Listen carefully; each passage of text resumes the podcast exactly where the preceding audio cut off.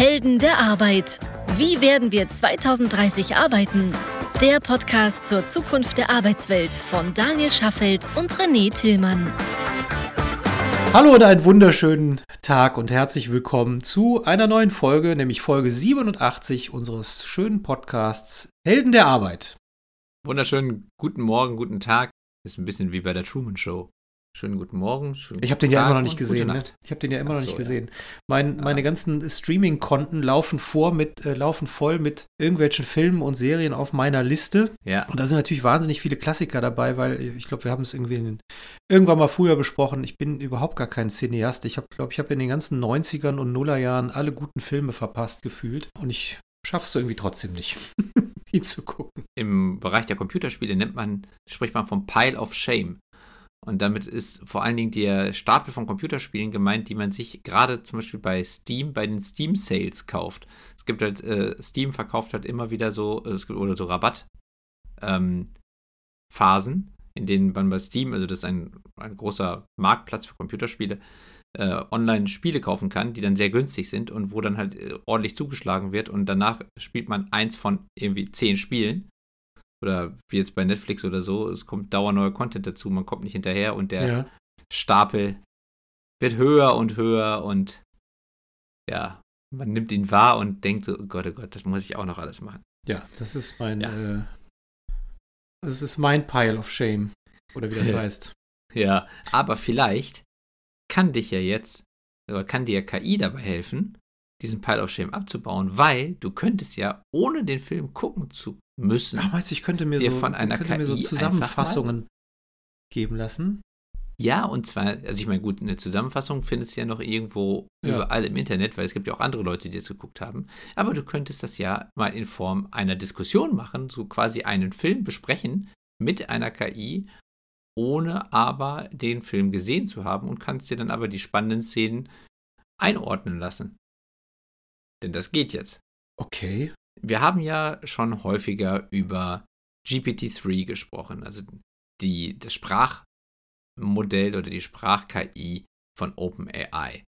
Die hat aus unserer Sicht damals ja schon wirklich die ganze Welt verändert in der Form, wie man auf KI schauen muss, hatte aber noch einige Limitierungen, die da gewesen sind, vor allem, dass man nicht innerhalb eines Gesprächs auf Vorhergesagtes zurückgreifen konnte.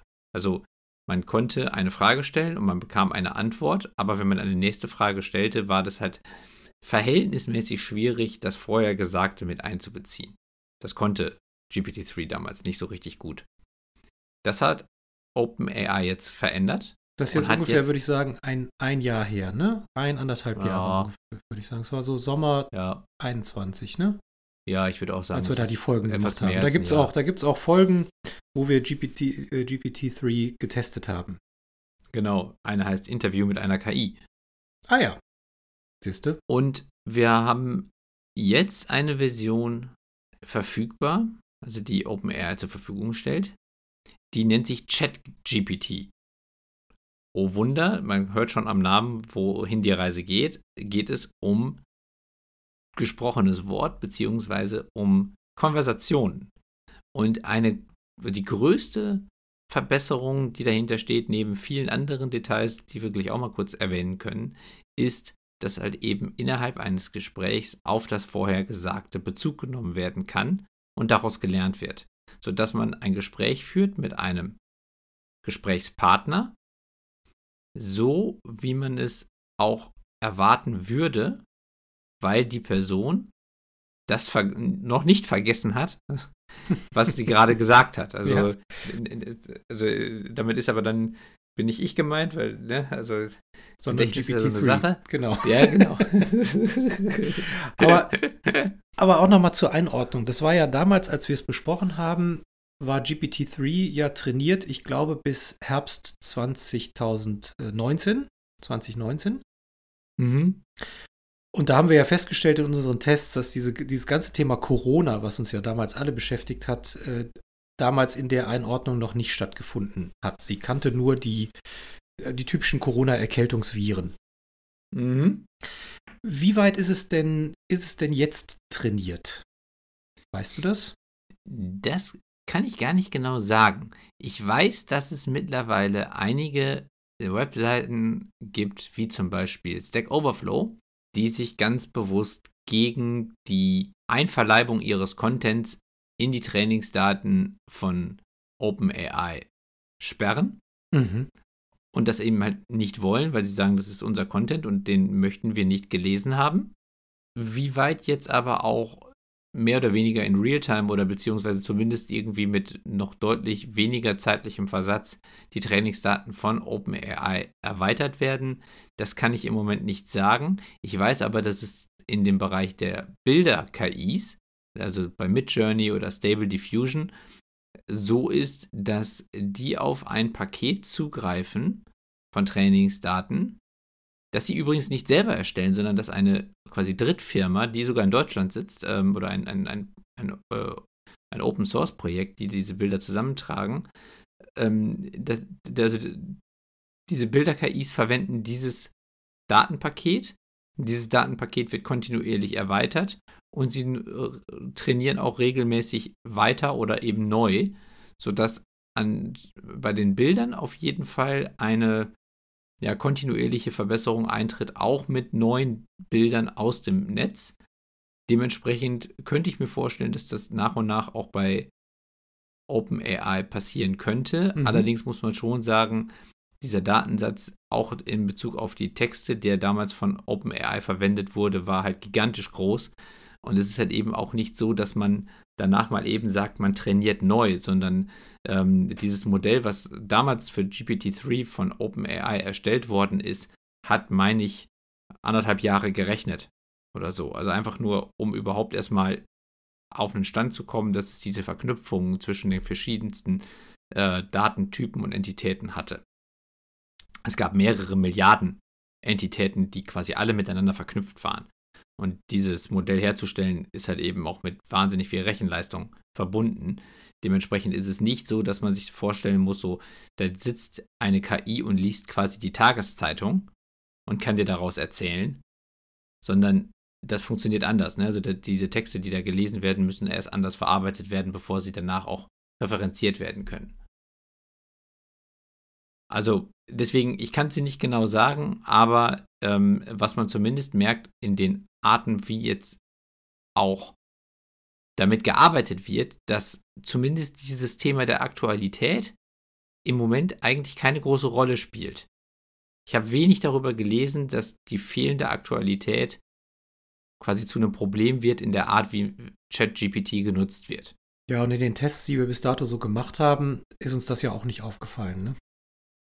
Ja, ist ja auch immer die Frage, wie nutzt man es? Ne? Also genau. ich glaube, die meisten Leute, die jetzt das testen, versuchen es ja irgendwie auf ihre Arbeit zu übertragen oder auf äh, Bereiche des, des, des normalen Lebens, wo man natürlich jetzt auch vielleicht irgendwie zu aktueller Berichterstattung fragen kann. Aber das, was ich so gelesen habe, waren dann eher so Sachen, wo es darum ging, ich versuche mal, mich selbst zu ersetzen oder versuche mal irgendwie einen Teil meiner meiner Arbeit irgendwie zu ersetzen oder was auch immer.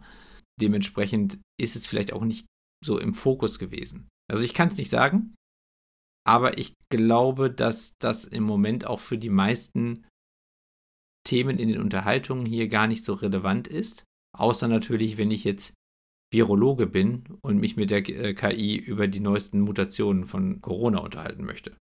Klar, also es gibt natürlich Gründe, warum es auch, äh, warum Aktualität ein Problem sein kann. Aber vielleicht einfach mal, äh, also wenn ihr jetzt da sitzt und denkt so, okay, wovon reden die jetzt? Was, was und wo wollen sie das? hin? Ja, und was kann denn eigentlich dieses Ding überhaupt? Möchte ich vielleicht erstmal vorher ein paar kurze Use Cases skizzieren, die schon ja, getestet wurden und die funktionieren. Was kann ChatGPT? Oder erstmal, wie muss man sich vorstellen? Das ist ein Eingabefeld und ich kann etwas schreiben und ich kann einfach ganz normal schreiben wie ein Mensch.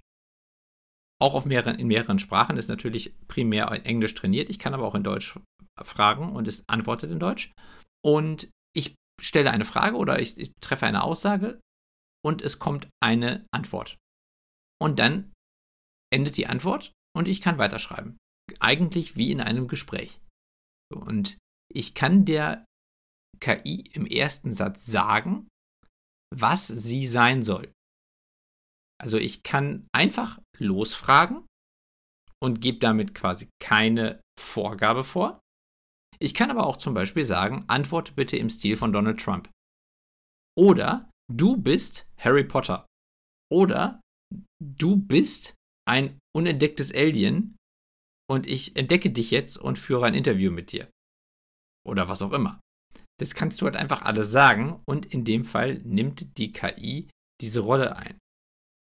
Es gibt aber auch ganz andere Use Cases, die das Ding auch kann. Nämlich, es kann zum Beispiel Programmiercode auf Richtigkeit überprüfen und sogar die Fehler nicht nur identifizieren, sondern erklären, warum es Fehler sind.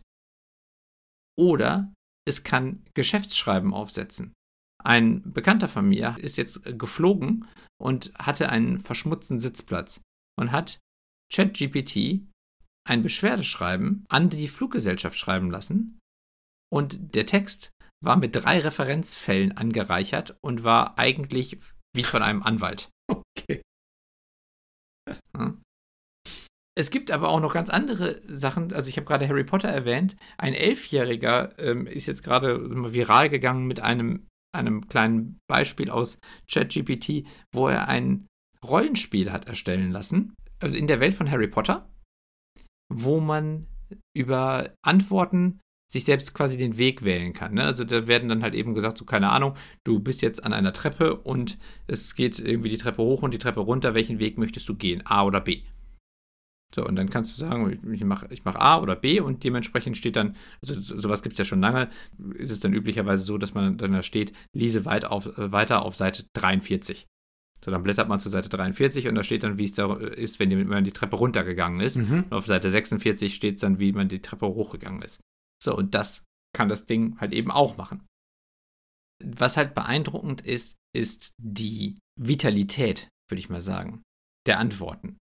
Denn wenn ich jetzt zum Beispiel sage, antworte mir im Stil von Trump, dann tut es das.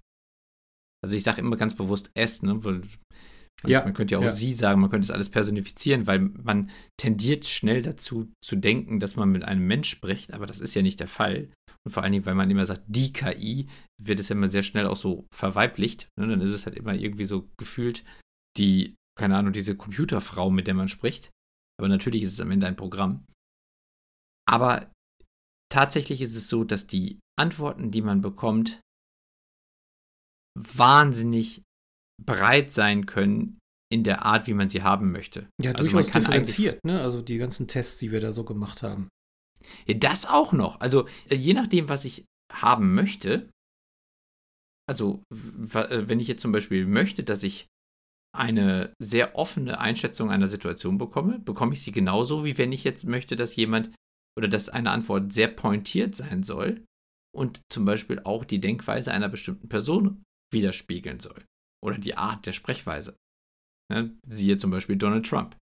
All das ist möglich und bedeutet, dass ich am Ende mit diesem Tool beliebig viele Diskussionssituationen durchspielen kann, die ich überall in meinem echten Leben verwenden kann. Ein ganz klassischer Fall oder, oder ein ganz naheliegender Fall, wo, das, wo ChatGPT jetzt verwendet wird, ist bei Tinder. Es gibt viele Beispiele jetzt bei, bei TikTok, wo Leute zeigen, wie sie mit ChatGPT Texte haben schreiben lassen für bestimmte Menschen und damit dann bei ihrem Schwarm einen viel größeren Erfolg gehabt haben in der positiven Antwort. zum Beispiel, weil, also ein, ein, ein konkretes Beispiel gab zum Beispiel eine Frau, die verhältnismäßig groß war. Und der Mann hat dann bei ChatGPT Texte schreiben lassen für große Frauen. Und hat dann mit ihr gesprochen oder hat ihr aber eben halt diese Texte geschrieben mit dem Bezug auf ihre Größe. Und ChatGPT hat das halt sehr, sehr schön formuliert. Schon mal, also, ja? ja?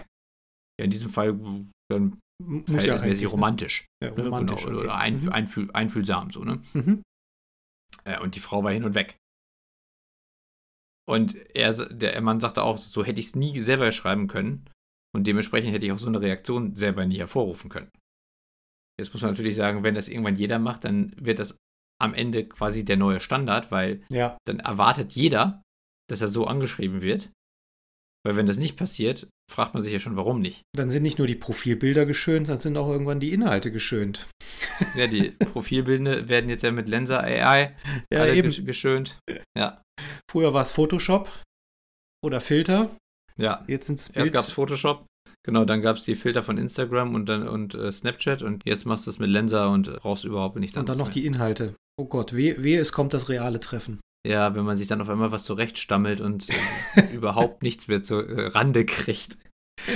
Aber das ist, doch ein, das ist doch eine schöne Überleitung, denn wir haben ja einen Bildungsauftrag. Geht ja um die Arbeitswelt in 2030 und wie sie aussehen mhm. wird und dass wir uns auch immer mit neuen technologischen Trends und auch gesellschaftlichen Trends auseinandersetzen. Und natürlich haben wir ja auch ein Stück Bildungsauftrag äh, im Sinne von KI im Recruiting. Mhm. Und da, das ist doch jetzt eine ganz wunderbare Überleitung. Wie ist es denn eigentlich im, im realen Treffen? Ja, also was kann eine KI leisten und was muss das reale Treffen dann leisten? Oder was können die realen Personen dann leisten? Und da hast du dir ja die Mühe gemacht und hast eine, wie ich finde, spannende Diskussion mit GPT-3 geführt. Ja. Magst du da mal einsteigen? Also Daniel hat, Daniel, also wir haben ja schon seit also relativ, wir sind ja First Mover, was den Zugang zu GPT-3 angeht. Äh, ich glaube, ja. wir hatten, wir waren, glaube ich, damals äh, vor zwei, zweieinhalb Jahren äh, weltweit unter den 6000 Unternehmen, ja. die Zugang bekommen haben. Ja. Und seitdem experimentierst du ja, Freund, immer fleißig damit und kommst immer mit neuen Themen ums Eck, was ich immer äh, also lustig. Wir, wir nutzen es tatsächlich, wir nutzen es tatsächlich ja sogar auch zum Teil auch eben an, an konkreten Stellen auch für Highjob. Also deswegen ja, macht genau. ja auch Sinn. Ja. Genau, also wir forschen und entwickeln damit. Das kann man wirklich Ganz genau. sagen. Genau, und du, so. wenn ich mal den Eingangssatz äh, sagen darf, und dann, dann würde ich dir die Bühne überlassen, weil du hast das Interview dann geführt. Aber die Kernfrage, um die sich dieses Interview dreht, war oder ist GPT-3. Was meinst du? wird KI die Personalbeschaffung übernehmen? Das ist ja eine Diskussion, die wir auch mit unseren Kunden und oder Neukunden sehr regelmäßig führen. Wie weit kann KI gehen im Recruiting oder im, im HR im Allgemeinen? Wie weit sollte es gehen? Wie weit darf es gehen? Und wie weit ist es auch in der Lage, irgendwann zu gehen? Gepaart häufig mit der Frage, werde ich als Mensch im Recruiting überflüssig. Ja. Und da ist ja unsere Meinung schon reichlich bevor es GPT-3 gab, dass dem nicht so ist, sondern dass der Mensch tatsächlich im Prozess viel, viel stärker seine Stärken ausspielen kann und sich auf die konzentrieren kann. Genau. So, und jetzt können wir mal gucken, was meint denn die KI selbst dazu? Genau, also wir würden es vielleicht so machen, ähm, dass wir die Antwort vorlesen und sie im Nachgang immer ein bisschen einordnen. Wenn denn, ja. es denn was zum Einordnen gibt. Also es gibt ja nicht, äh, nicht immer ist was zum Einordnen dabei. Ähm, und es ist so aufgebaut, dass du ähm, je nach Antwort, die die KI gegeben hat, natürlich eine, entweder eine weiterführende Frage gestellt hast oder eine Frage, die tiefer ins Verständnis absteigt oder ein neues Thema aufgemacht hast. Genau. Vielleicht magst du jetzt an der Stelle dann vielleicht mich übernehmen und ich, ich antworte als die KI? Ja, sehr gerne. Also, Hi GPT-3, was meinst du? Wird KI die Personalbeschaffung übernehmen? Hm. Es ist unwahrscheinlich, dass die KI den Einstellungsprozess vollständig übernehmen wird. Zwar kann KI für bestimmte Aufgaben wie die Prüfung von Lebensläufen und die Planung von Vorstellungsgesprächen sehr nützlich sein, doch gibt es immer noch viele Aspekte der Personalbeschaffung, die menschliches Urteilsvermögen und Ermessen erfordern. So ist beispielsweise die endgültige Einstellungsentscheidung eine Aufgabe, die man am besten menschlichen Managern und HR-Fachleuten überlässt. Okay, aber für welche Teile des Rekrutierungsprozesses ist der Einsatz von KI sinnvoll? Eine Möglichkeit, wie KI im Einstellungsprozess nützlich sein kann, ist die Unterstützung bei der Prüfung von Lebensläufen und der Ermittlung von Kandidaten, die am besten für eine bestimmte Stelle geeignet sind. Dazu wird ein maschinelles Lernmodell auf einem großen Datensatz von Lebensläufen und Stellenbeschreibungen trainiert, wodurch das Modell für eine bestimmte Stelle relevanten Schlüsselkompetenzen und Qualifikationen erlernen kann.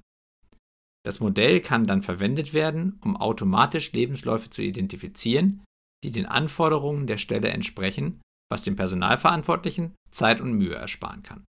Also nur mal zur Einordnung. Hier beschreibt er ein Trainingsmodell. Ne? Wir, mhm. wir haben ja, also, und das suggeriert, dass komplette Jobs und komplette Lebensläufe als Trainingsdaten eingegeben werden. Wir haben ein anderes Trainingsmodell verwendet, aus verschiedenen Gründen. Da kommen wir später nochmal zu. Das haben wir aber auch ähm, in zwei Folgen, ich glaube 58 und 59 waren es, oder 57 und 58 ähm, eingehend beschrieben. Ja. Okay, nächste Frage. Gibt es noch andere Gründe, Lebensläufe und Stellen mit Hilfe von KI abzugleichen? Der Einsatz von KI beim Abgleich von Lebensläufen mit Stellenangeboten kann auch dazu beitragen, Voreingenommenheit im Einstellungsprozess zu verringern. Menschliche Personalverantwortliche können unbewusste Vorurteile haben, die ihre Entscheidungen beeinflussen können. Ein maschinelles Lernmodell kann jedoch so trainiert werden, dass es nur relevante Qualifikationen und Fähigkeiten berücksichtigt, ohne von Faktoren wie dem Geschlecht, der Rasse oder dem Alter eines Kandidaten beeinflusst zu werden. Dies kann dazu beitragen, eine vielfältigere und integrativere Belegschaft zu schaffen und kann auch zu besseren Einstellungsentscheidungen insgesamt führen. So, nailed it, würde ich mal sagen. Das ist ja so ziemlich das Lernmodell, das wir auch nutzen. Genau. Korrekt? Ganz genau. Denn unser Ziel war es und ist es nach wie vor, und das ist auch unumstößlich, eine vorurteilsfreie KI zu bauen oder gebaut Ganz zu genau. und weiterzuentwickeln. Ja, und auch dadurch die Vorurteile in den Köpfen der Menschen aufzulösen, was die KI ja hier auch vorschlägt. Ne? Dass man halt eben durch die mögliche Vorurteilsfreiheit der KI gleichzeitig auch die Vorurteile der Anwenderinnen reduzieren kann.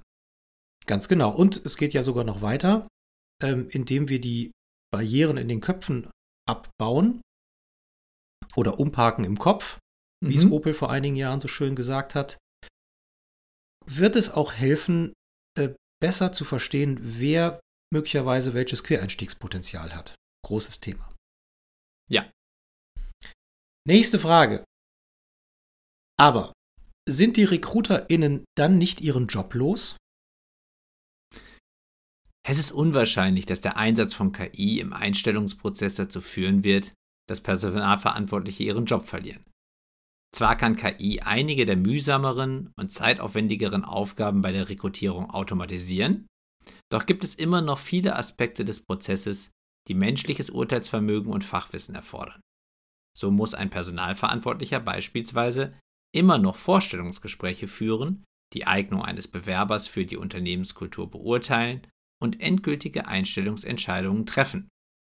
Darüber hinaus kann der Einsatz von KI im Recruiting-Prozess dazu beitragen, dass Recruiter ihre Arbeit effektiver erledigen können, da sie wertvolle Einblicke erhalten und ihre Zeit für wichtigere Aufgaben nutzen können. Was könnten diese wichtigen Dinge sein? Es gibt viele wichtige Aufgaben, die sich auf die sich Personalvermittler konzentrieren können, wenn sie nicht die gesamte Zeit mit Aufgaben verbringen, die durch KI automatisiert werden können. Zum Beispiel können Recruiter mehr Zeit damit verbringen, Beziehungen zu potenziellen Kandidaten aufzubauen, neue Talentpools zu identifizieren und Strategien zu entwickeln, um die besten Kandidaten zu gewinnen. Sie können sich auch darauf konzentrieren, den Bewerbern ein großartiges Erlebnis zu bieten, was dazu beitragen kann, den Ruf des Unternehmens zu verbessern und es für potenzielle Bewerber attraktiver zu machen. Darüber hinaus können die Personalvermittler mehr Zeit für Aufgaben aufwenden, die menschliches Urteilsvermögen und Fachwissen erfordern, wie zum Beispiel die Beurteilung, ob ein Bewerber zur Unternehmenskultur passt und die endgültige Einstellungsentscheidung treffen. Dies sind alles wichtige Aspekte des Einstellungsprozesses, die sich nicht einfach durch KI automatisieren lassen.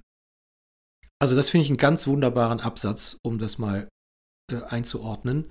Das sind ja auch die Themen, auf die wir häufig in unseren sonstigen Folgen abheben, wenn wir, wenn wir über Recruiting im Allgemeinen sprechen und gesellschaftliche Veränderungen, wie zum Beispiel auch insbesondere in den letzten Folgen, wo es ähm, um die Direktansprache ging. Aber also das ganze Thema Beziehungen zu potenziellen Kandidaten aufzubauen, ja, ist ja ein Riesenthema. Das haben wir in den letzten beiden Folgen ja hervorgehoben. Aber eben auch Strategien zu entwickeln, um die Besten zu gewinnen. Aber was ich besonders schön finde, ist der Satz, Sie können sich darauf konzentrieren, den Bewerbern ein großartiges Erlebnis zu bieten.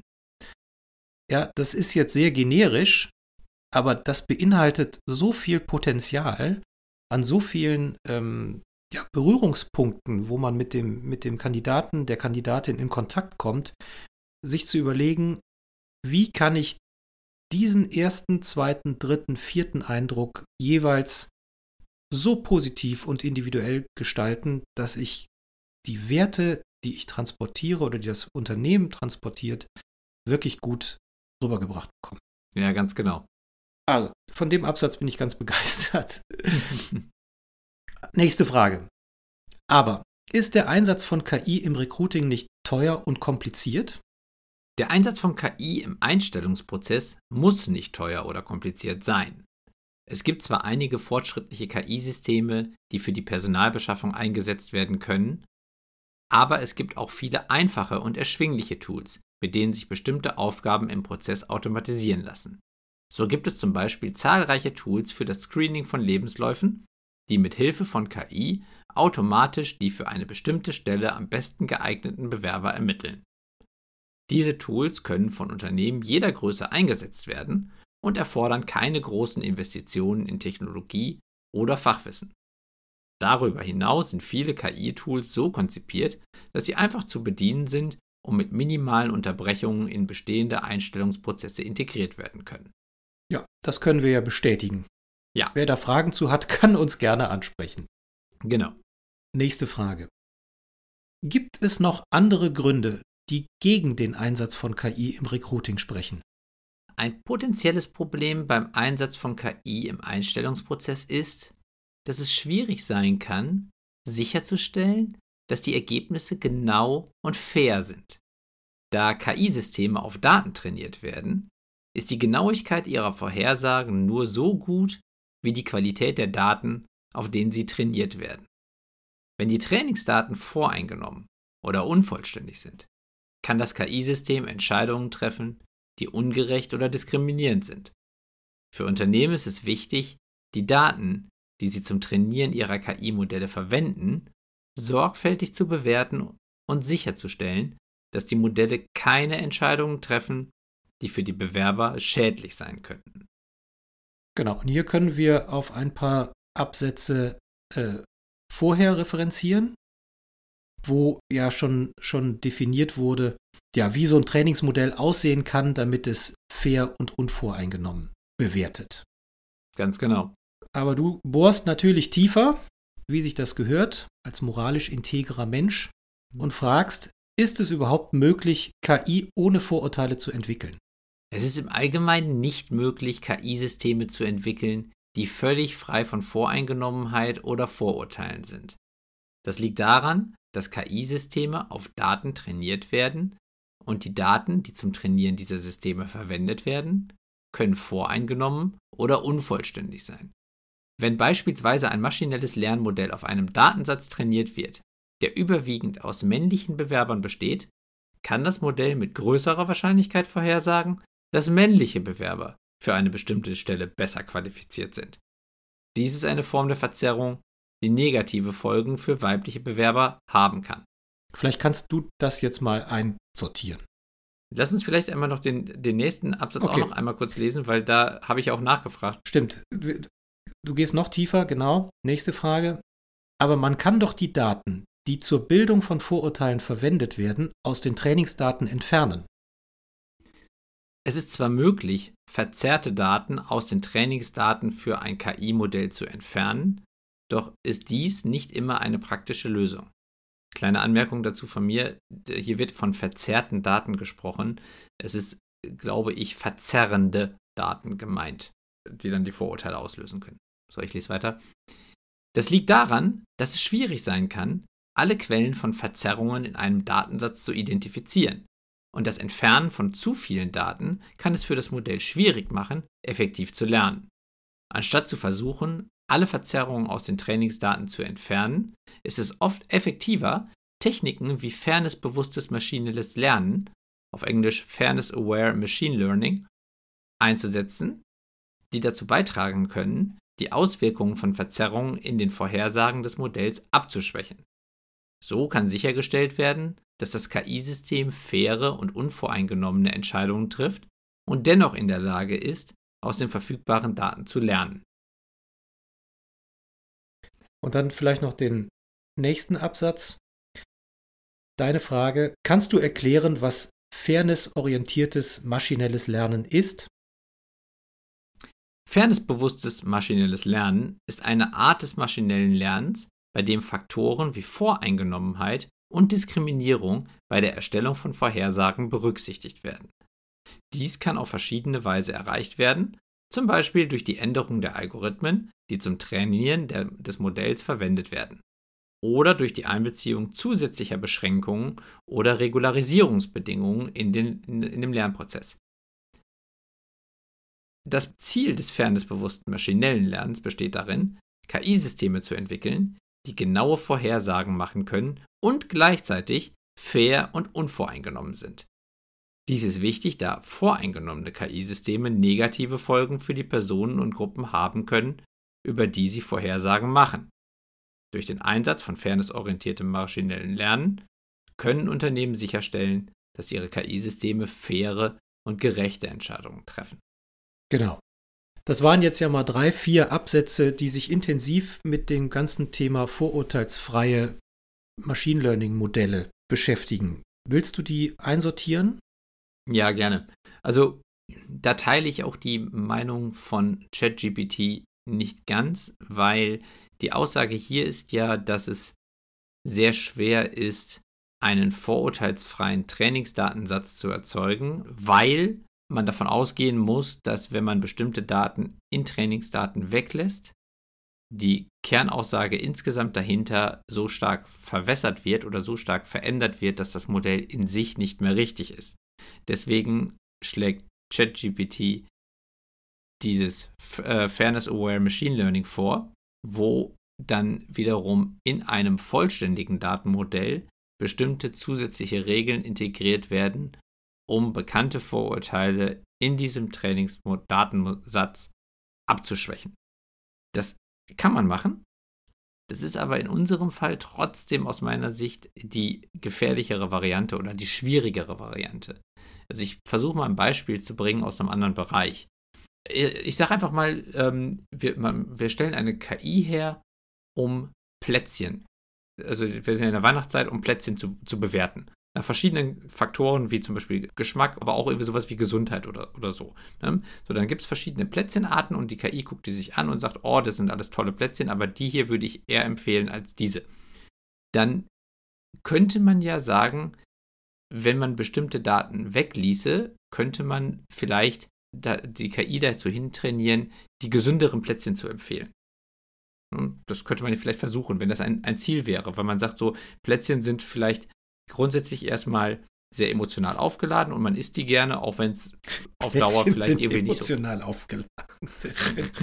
ja, ist vielleicht nicht das allerbeste Beispiel, aber. Doch, das ist ein äh, super Beispiel. Ich, ich finde es wirklich. Ich, ich lausche gebannt. ja. Also, äh, man isst gerne Plätzchen, also isst man vielleicht auch zu viel davon, jetzt gerade vielleicht in der, in der Weihnachtszeit oder in der Vorweihnachtszeit.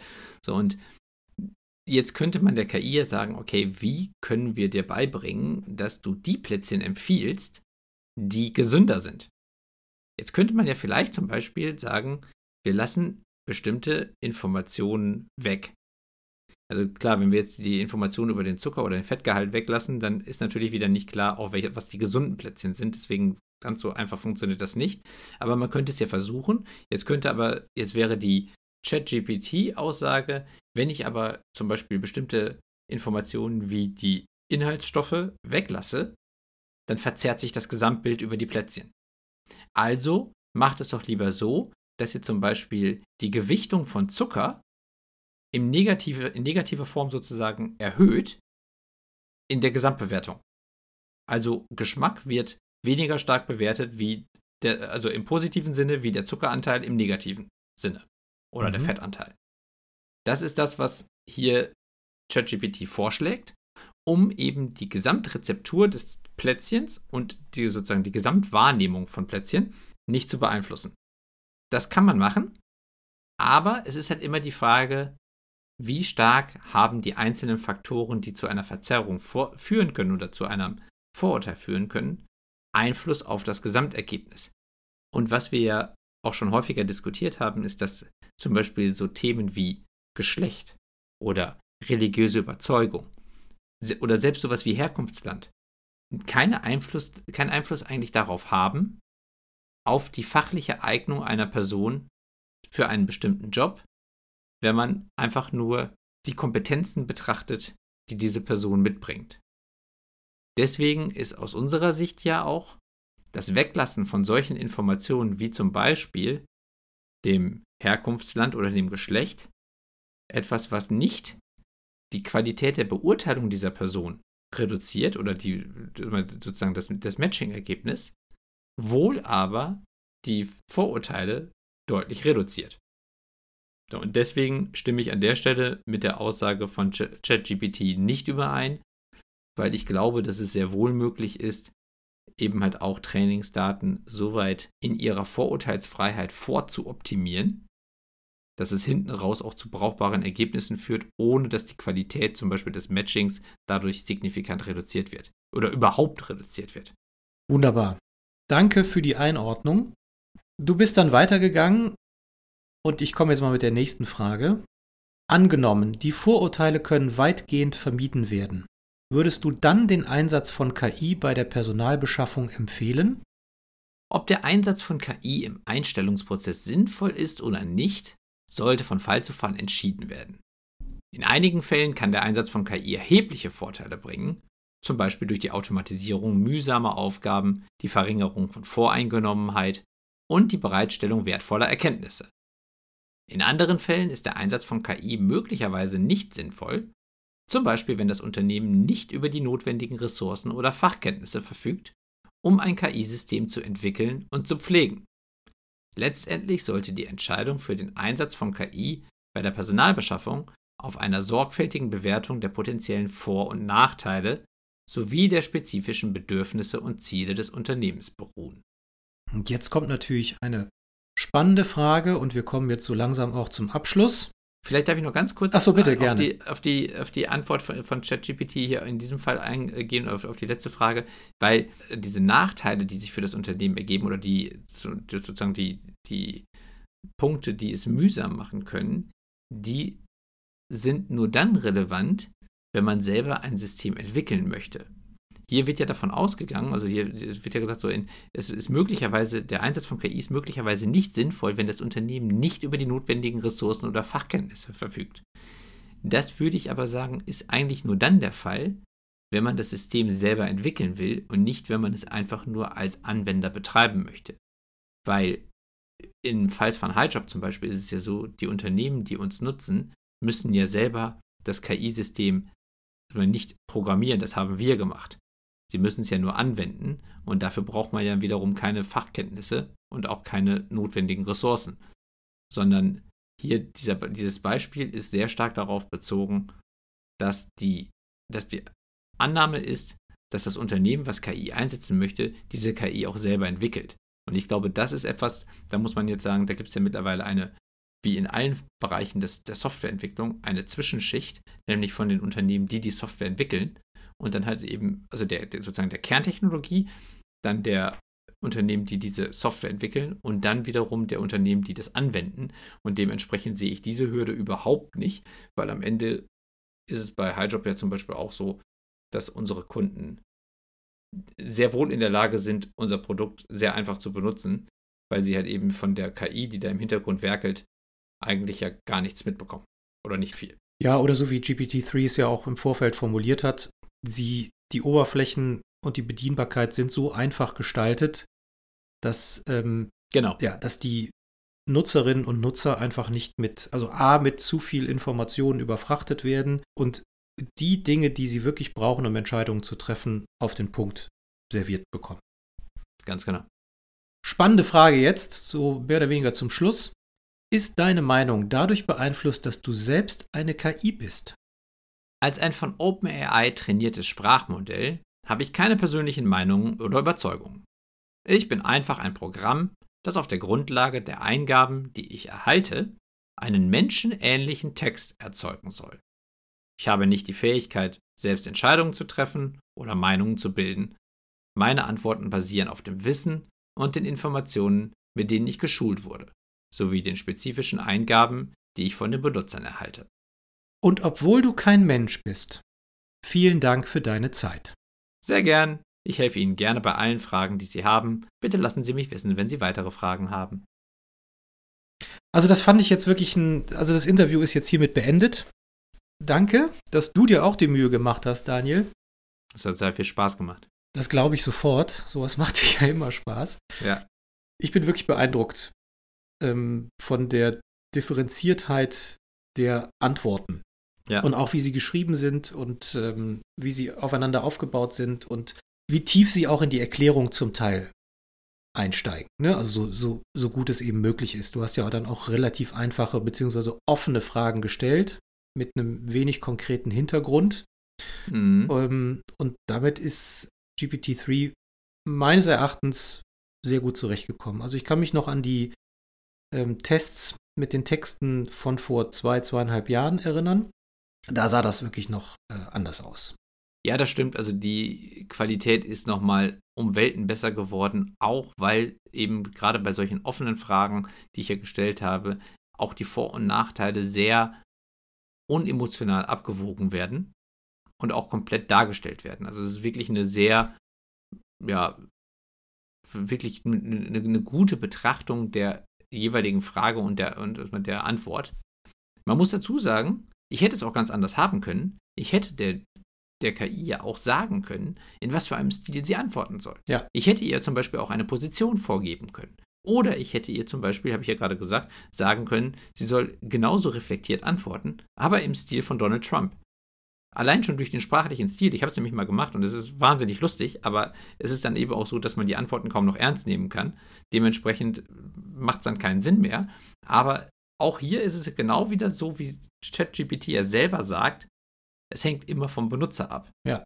Äh, auch das hier ist eben am Ende selbst wiederum auch nur ein Tool, auch wenn es sehr menschlich klingt, ist es nur ein Tool und allein durch die Vorgaben, die ich machen kann, kann ich eigentlich das Ergebnis schon quasi kaputt machen. Einfach dadurch, dass ich die Vorgaben so, so seltsam setze oder selber schon so vorurteilsbehaftet setze, dass die Antwort natürlich auch nur meine Vorurteile widerspiegelt. Das heißt natürlich auch, dass die KI immer nur so gut ist wie der Anwender oder die Anwenderin. Das haben wir schon vor zwei, drei Jahren so gesagt und das wird sich auch lange noch nicht ändern. Es wird sich immer erst dann ändern, wenn wir irgendwann eine Superintelligenz haben, was bedeutet eine KI, die ein eigenes Bewusstsein hat, die eigene Entscheidungen trifft und die diese Entscheidungen dann zum Beispiel auch begründen und durchsetzen kann. Das ist hier nicht der Fall. Ne? Also wenn ihr, liebe Heldinnen und Helden der Arbeit, euch das jetzt anhört, was wir hier gerade erzählen, und ihr sagt, oh Gott, oh Gott, oh Gott, jetzt ist hier Holland in Not oder jetzt geht es wirklich bergab mit der Welt, weil alles, was wir selber machen können, wird durch KI ersetzt, dann hat die KI selber ja gerade schon gesagt, nein, macht euch erstmal noch keine Sorgen. Das kann zwar vielleicht irgendwann passieren, aber jetzt ist es definitiv noch nicht so weit. Jetzt geht es darum, die Chancen, die diese Technologie bietet, zu erkennen und zu einem Vorteil für sich selbst zu nutzen. Das ist etwas, wo zum Beispiel mit ChatGPT in einem Bewerbungsprozess die Kommunikation mit den Bewerbern übernommen werden könnte. Das wäre eine mögliche Idee, um halt eben nochmal wieder weiter Zeit zu sparen. Aber auch zum Beispiel, um ein ganz klein bisschen Werbung für uns zu machen, auch der Einsatz von HighJob würde euch, liebe Heldinnen und Helden der Arbeit, im Recruiting-Prozess möglicherweise sehr viel Zeit sparen weil eben halt viele Themen, die ihr sonst manuell übernehmt, durch KI übernommen werden können. Ich hoffe, das hat Spaß gemacht. Ich hoffe, es hat euch mehr noch gezeigt, welche Möglichkeiten in Zukunft durch KI entstehen werden und wie sich unsere Welt jetzt schon im Wandel befindet und auch immer noch schneller verändert, denn die Entwicklungsgeschwindigkeit im Bereich KI ist mittlerweile brutal hoch und schnell. Wir müssen alle diese Geschwindigkeit mitgehen, sonst kommen wir unter die Räder. Aber wenn wir sie nutzen, bietet sie auch mannigfaltige Möglichkeiten, um unsere Arbeit zu verbessern und zu verschlanken und zu vereinfachen. Wir sind gespannt auf euer Feedback. Falls ihr euch wundert, warum der René nicht mehr zu hören ist, der musste gerade schon ganz schnell in einen Kundentermin. Deswegen beende ich hier die Folge mit euch gemeinsam und bitte euch darum, falls es eben halt noch Themen gibt, die euch unter den Nägeln brennen, dann, dann schreibt uns an helden der Arbeit at highjob.me oder über LinkedIn. Hört euch auch unsere anderen Folgen an, vor allen Dingen natürlich die KI-Folgen, auch nochmal die, wo wir damals schon ein KI-Interview mit GPT-3 geführt haben. Dann könnt ihr nochmal auch die Unterschiede sehen, auch in der Qualität und was für ein Quantensprung nochmal wieder dazwischen liegt, in nur anderthalb Jahren oder wie lange das ungefähr her ist. Und hört uns natürlich auch weiterhin, um am, um am Ball zu bleiben, um mitzubekommen, was in der Welt passiert, auch gerade technologiegetrieben, was in der KI-Welt passiert und wie sich unsere Arbeitswelt der Zukunft verändern wird, damit wir auch in Zukunft immer wissen, wie wir 2030 arbeiten werden. Das Thema, wo wir uns ja sehr intensiv mit beschäftigen.